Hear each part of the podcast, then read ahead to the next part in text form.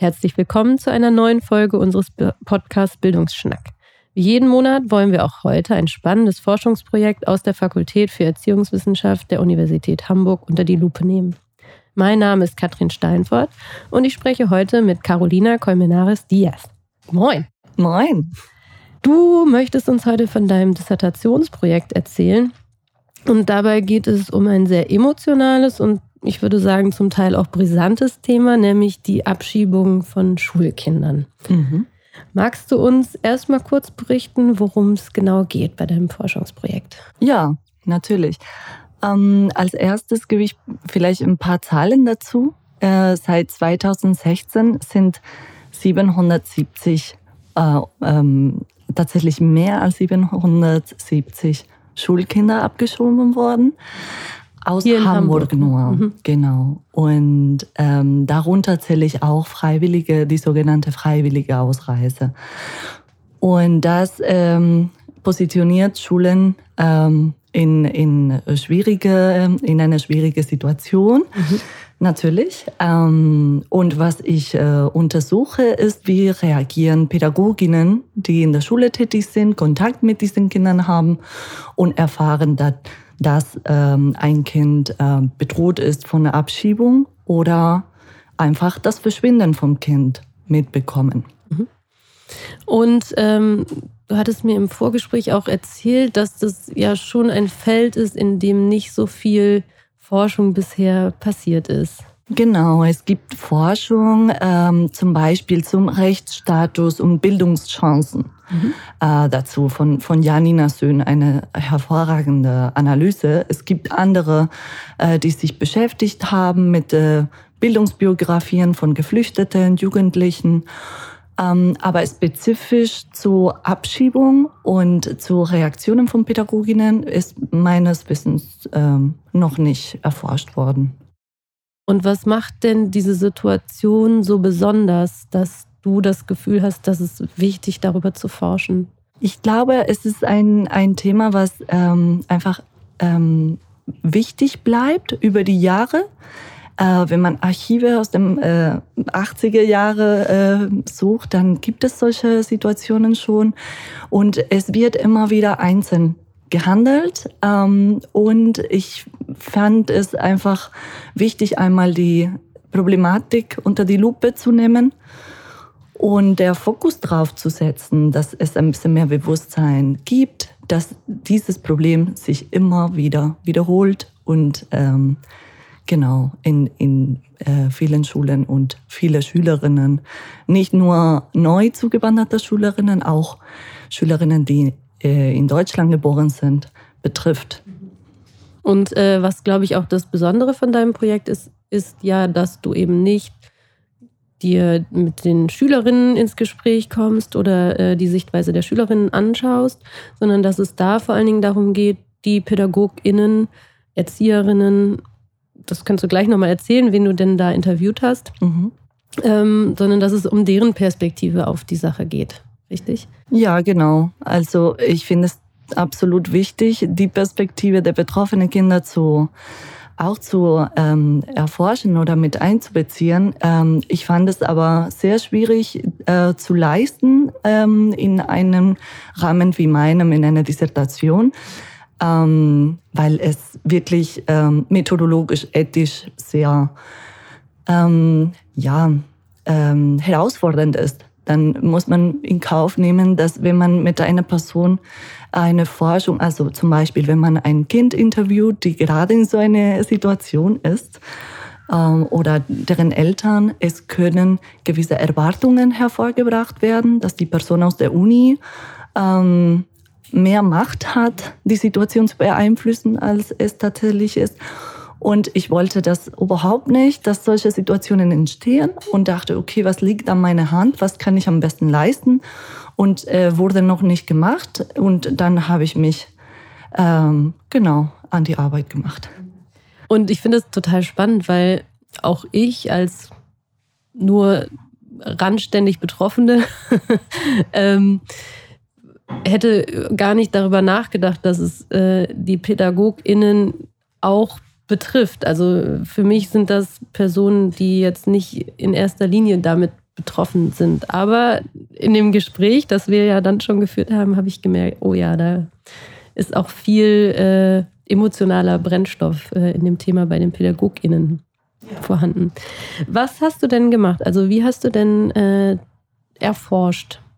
Genau, ich bin, ähm, ähm, ich habe mir den, den Feldzugang äh, geschafft, indem ich mit äh, Schulen in Kontakt getreten bin, wo ich wusste, da waren äh, Kinder, die von Abschiebung bedroht wurden oder wurden schon abgeschoben. Das ist ähm, genau durch eigene Kontakte entstanden, manchmal aus der Presse oder offenen Briefe oder so. Genau, und dann äh, manchmal haben sich äh, zum Glück ähm, Lehrkräfte oder Sozialpädagoginnen oder Sonderpädagoginnen bereit erklärt, mit mir zu sprechen. Ähm, insgesamt habe ich dann neun Interviews, die qualitativ semi-strukturiert sind. Also sind ähm, halboffene Interviews, wo ich explizit nach gewissen Inhalten gefragt habe, aber auch Platz für deren eigenen ähm, Foki äh, gab, durchgeführt. Und ähm, genau, der Sample ist ein bisschen mehr äh, homogen geworden, als ich mir das ähm, erwünscht habe am Anfang. Also Sample, also die, die es letztlich geworden sind, äh, die Interviews, die, äh, die du geführt hast. Mhm. Genau, weil ähm, mein Ziel war, alle möglichen Reaktionen zu verstehen und ähm, nicht nur die Personen, die sich stark gegen eine Abschiebung äh, engagieren, sondern auch die, die sagen, äh, in meiner Rolle als ähm, Lehrerin kann ich nur bis hierher leisten, der Rest ist nicht mein Job und ich kann es nicht leisten. Ähm, aber genau solche Personen habe ich nicht erreicht. Ähm, ja, das, das liegt ähm, an den Design ähm, glaube ich, der Forschung. Das würde ich jetzt anders rangehen.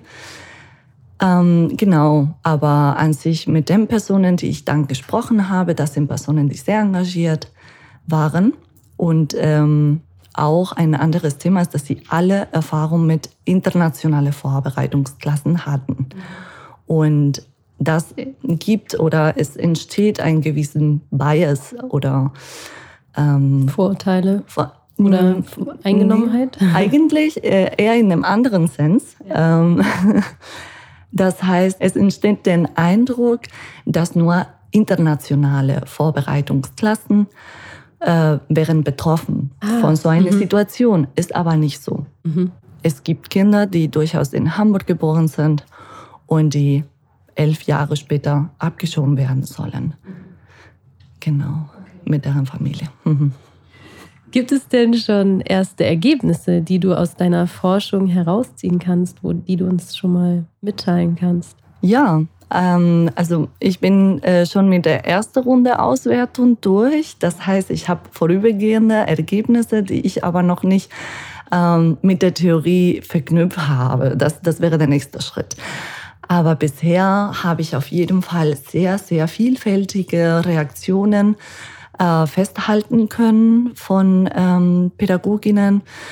Und diese Reaktionen habe ich in, in drei Ebenen klassifiziert. Äh, eine Mikroebene der Beziehungsarbeit, eine Mesoebene der Organisationsarbeit und eine Makroebene der politischen Arbeit. Ähm, Kannst du uns für die einzelnen Ebenen vielleicht ein Beispiel geben, damit wir uns das besser vorstellen können? Ja, ähm, unter Mikroebene Beziehungsarbeit habe ich solche äh, Reaktionen klassifiziert, wie zum Beispiel ein ähm, offenes Ohr zu signalisieren an betroffenen Kindern. Immer wieder einfach aufpassen, wie geht es dem Kind. Manchmal ist es so banal, wie einfach fragen, hey, du siehst äh, mehr müde aus als sonst, ist alles gut bei dir? Ähm, manchmal ist es äh, Versuch mit den Eltern ähm, über dieses Thema, was äh, relativ tabuisiert ist, Aufenthaltsstatus, zu sprechen. Also das ist ein Thema, was äh, in, in Deutschland eine, eine schwierige Geschichte hat, weil bis 2011 mussten Schulen ähm, der Polizei oder der Ausländerbehörde Bescheid geben, wenn sie den Verdacht hatten, dass Kinder keinen legalen Aufenthaltsstatus mhm. hatten. Und diese Geschichte schleppt sich quasi mit. Mhm. Also diese Beziehungsarbeit mit Eltern, mit Kind und aber auch mit Kolleginnen, sich zu vernetzen, das sind, ist ein Beispiel für Mikroebene. Für Mesoebene, Organisationsarbeit, das ist wahnsinnig viel an Kommunikation. Also da wird mit Beratungsstellen kommuniziert, mit Rechtsanwältinnen. Es wird mit Kirchen, die Kirchenasyl machen, ähm, äh, organisiert. Es wird ähm, mit anderen Kolleginnen, mit anderen Schulen, natürlich mit den Familien, mit den Kind ähm, Entscheidungen getroffen, begleitet zu gewissen Behörden. Mhm. und ähm, dann in der letzten Ebene, die Makroebene, die ich als politische Arbeit äh, bezeichne, das ist politisch im, im breitesten Sinne. Also da wird äh, Campaigning durchgeführt, schon mit Videos, die an die Öffentlichkeit gehen sollen, um öffentlichen Druck auf die Härtefallkommission äh, zu, aufzubauen zum Beispiel. Natürlich Petitionen, Unterschriftssammlungen. Ähm, da ähm, in meinem Sample gibt es äh, genau diese Beispiele, aber aus anderen äh, Presseartikeln und so weiter wissen wir, dass da sehr, sehr kreativ umgegangen wird. Hm. Ich finde das sehr spannend, weil, wie ich gerade schon sagte, bevor wir uns über das Thema ausgetauscht haben, dachte ich eher, dass äh, das Thema PädagogInnen vielleicht gar nicht tangiert oder hatte überhaupt nicht die Ahnung davon, wie viel PädagogInnen, Lehrerinnen, Sozialarbeiterinnen äh, eigentlich tun, mhm. tun müssen, tun können in ja. diesem großen Feld. Ne? Ähm, wenn du denn dann jetzt deine Ergebnisse veröffentlichst, für wen, für welche Personengruppe werden die Ergebnisse relevant? Also für wen könnte ja. das einen Gewinn bringen? Ich glaube, es wird auf jeden Fall für äh, uns ähm, Wissenschaftlerinnen ähm, auf jeden Fall spannend sein. Und da werden sich neue, neue Fragen eröffnen. Äh, dadurch, dass es eine explorative Studie ist. Ähm, und aber auch, glaube ich, dass für, für Akteurinnen in der Schule und in Beratungsstellen, die ähm, damit in Kontakt sind, ähm, es wird auch interessant sein zu, zu sehen, okay, was, was wurde alles geleistet und äh, vielleicht ähm, ist das eine, ja, also erstens eine Anerkennung von etwas, was gemacht wird und häufig nicht sichtbar ist. Und andererseits, ähm, genau, vielleicht ähm, resultiert das in neue Wege der Kommunikation oder der Koordination. Ähm, ja, also ich glaube, für Schulakteurinnen wird es auch ähm, relevant sein. Mhm. Gibt es eigentlich ähm, eine Schulform, für die das mehr oder weniger relevant ist? Hast du das irgendwie in Erfahrung bringen können? Ähm, in meinem Sample, obwohl, obwohl ich ähm, offen war für alle Schulformen, habe ich nur mit Menschen gesprochen, die in Stadtteilschulen tätig sind. Das ähm, hängt damit zusammen auch mit dem Thema äh, internationale Vorbereitungsklassen. Die sind in Stadtteilschulen ähm, überrepräsentiert. Ähm, genau. Aber ähm, das heißt nicht, dass es ähm, solche Situationen auch in gewisse äh, Berufsschulen oder Gymnasien oder natürlich Grundschulen mhm. auch entstehen kann. Genau, Grundschulen hätte ich jetzt auch nochmal gedacht, das müsste ja. eigentlich ja auch äh, Thema sein. Ja, welche persönliche Motivation steckt denn bei dir dahinter, dich mit diesem Thema zu beschäftigen? Ja, ich habe eigentlich auf den kürzeste, kürzeste Erklärung ist, ich habe Menschen kennengelernt, ähm, die äh, in dieser Situation waren, Familien, die ähm, auf eine Abschiebung gewartet haben und äh, sich mit äh, deren allen möglichen Mitteln ähm, ähm, ja versucht haben, das zu verhindern. Zum Beispiel, indem sie eine Tochter, ein, äh, die Jugendliche war, äh, in einem anderen Wohnraum nachts geschickt haben, dass sie dort die Nacht verbringt, äh, weil sie dachten, so kann die Polizei uns nicht abschieben. Und die Situation, äh, ich habe auch die Situation erlebt, dass äh, Kinder deren Hausaufgaben nicht gemacht hatten und äh, mir, ich als auch Hospitantin ähm, äh, im Klassenraum war und mir habe die Lehrkraft einfach erklärt, ah ja, die waren gestern von der Polizei abgeholt und aber in der letzten Minute konnte die Abschiebung verhindert werden. Und da sah man zwei äh, sehr, sehr müde Kinder im Unterricht. Ähm, genau. Und ähm, also aus diesen, diesen Beobachtungen und diesen Erfahrungen habe ich gedacht, äh, das, das ist ein, ein wichtiges Thema. Mhm. Super. Ähm, welche Stolpersteine lagen oder liegen denn auch für dich im Weg, um deine Forschung machen zu können? Ja, also das, was ich vorhin erwähnt habe mit dem Sample, ähm, das hat mich schon frustriert. Äh, nicht eine, ähm, also ja, nicht die Zielgruppe in der Vielfalt, die ich mir gewünscht habe, zu erreichen. Ähm, genau. Auch ähm, es wird, glaube ich, noch äh, andere Herausforderungen geben, jetzt, wenn ich mich an diese äh, theoretische ähm, Verknüpfung ähm, ähm, wende. Mhm. Ja. Ist ja auch ähm, nicht gerade ein Thema, womit man an Schulen vielleicht offene Türen einrennt, oder? Ich könnte mir vorstellen, dass das äh, in der Kommunikation mit der Schulleitung, mit den LehrerInnen auch gar nicht so einfach ist, da Leute zu finden, die sagen, ja, da möchte ich drüber berichten. Ja, genau. Ähm, es war für mich auch, es wäre sehr, sehr interessant gewesen, mit Schulleiterinnen zu sprechen, aber das ist eine repräsentative Rolle und es bedarf einer spezielle Behandlung in, in der Forschung. Es lässt sich nicht so gut pseudonymisieren oder anonymisieren. Ähm, und äh, genau, mit dieser Zielgruppe zu sprechen, wäre zum Beispiel eine ergänzende Forschung, die in der Zukunft gemacht werden könnte. Mhm. Ja. Klingt spannend. Ähm, welcher Moment war denn vielleicht auch im Laufe des Projekts ein sehr emotionaler oder besonderer für dich? Also das, ähm, es gab tatsächlich in den Interviews Momente, die spannend und emotional waren, aber die Interviews da musste ich sehr konzentriert sein. Und ähm, ja, die Momente vergingen sehr schnell. Aber während der Transkription, also als ich mich wirklich an diese Transkription gemacht habe äh, und die Stimmen immer wieder gehört habe, ähm, das hat äh, Nuancen, Emotionen wirklich sehr ähm, im Fokus für mich gesetzt. Also irgendwie bin ich äh, mit dieser Momentaufnahme der Person, mit der ich gesprochen habe, sehr nahe gekommen.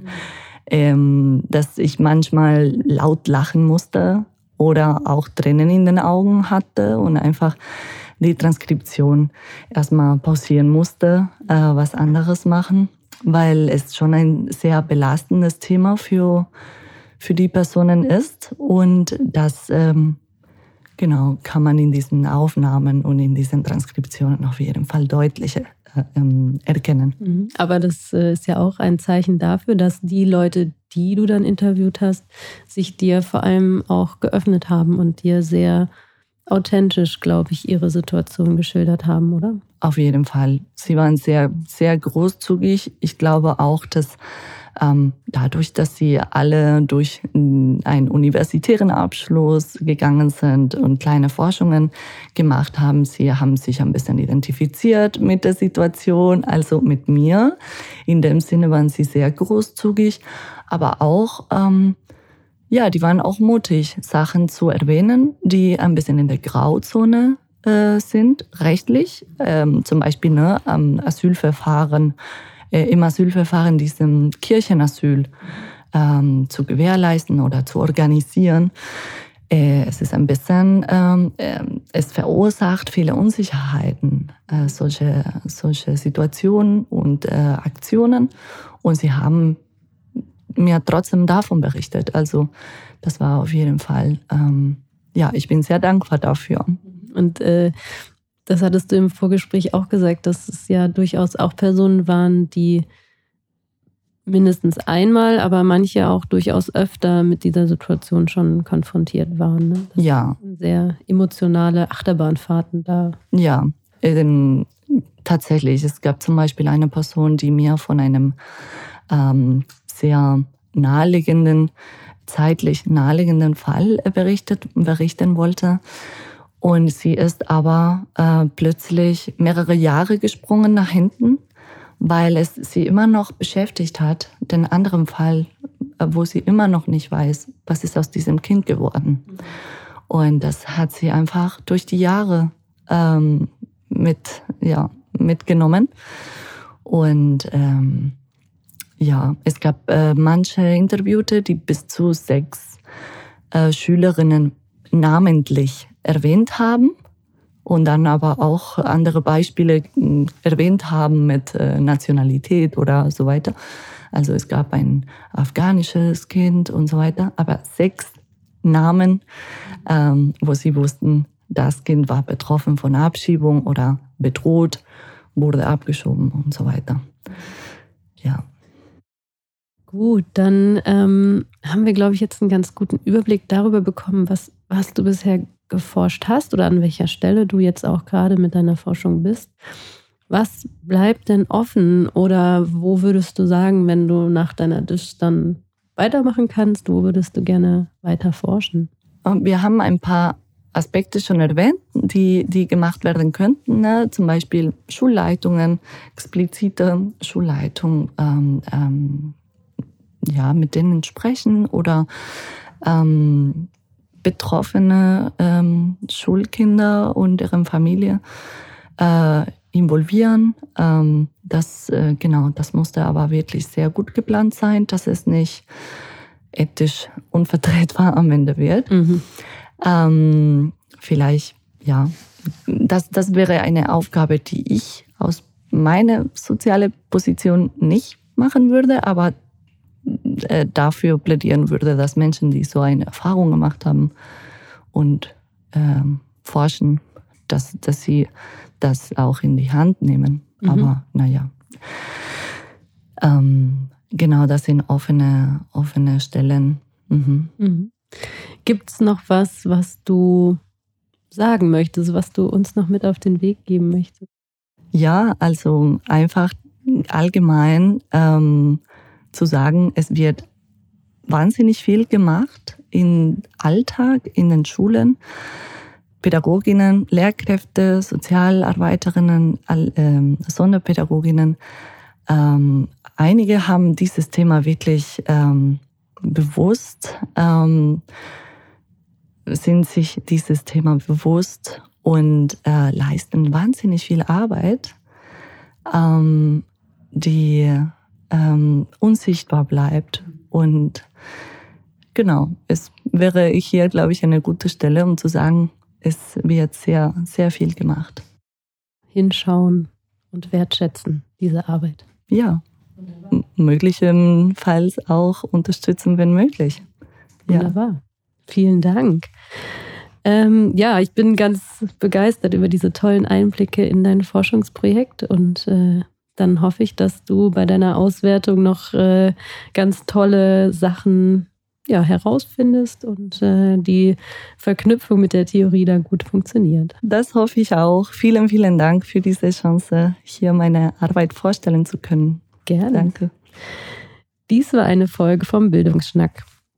Jeden Monat wird hier ein Forschungsprojekt der Fakultät für Erziehungswissenschaft der Universität Hamburg vorgestellt. Wenn Sie wissen wollen, zu welchen Themen die Wissenschaftlerinnen und Wissenschaftler an unserer Fakultät forschen, wie genau sie das eigentlich machen und welche Relevanz das für Bildung und Gesellschaft hat, dann abonnieren Sie uns auch bei Spotify oder iTunes. Tschüss und bis zum nächsten Mal.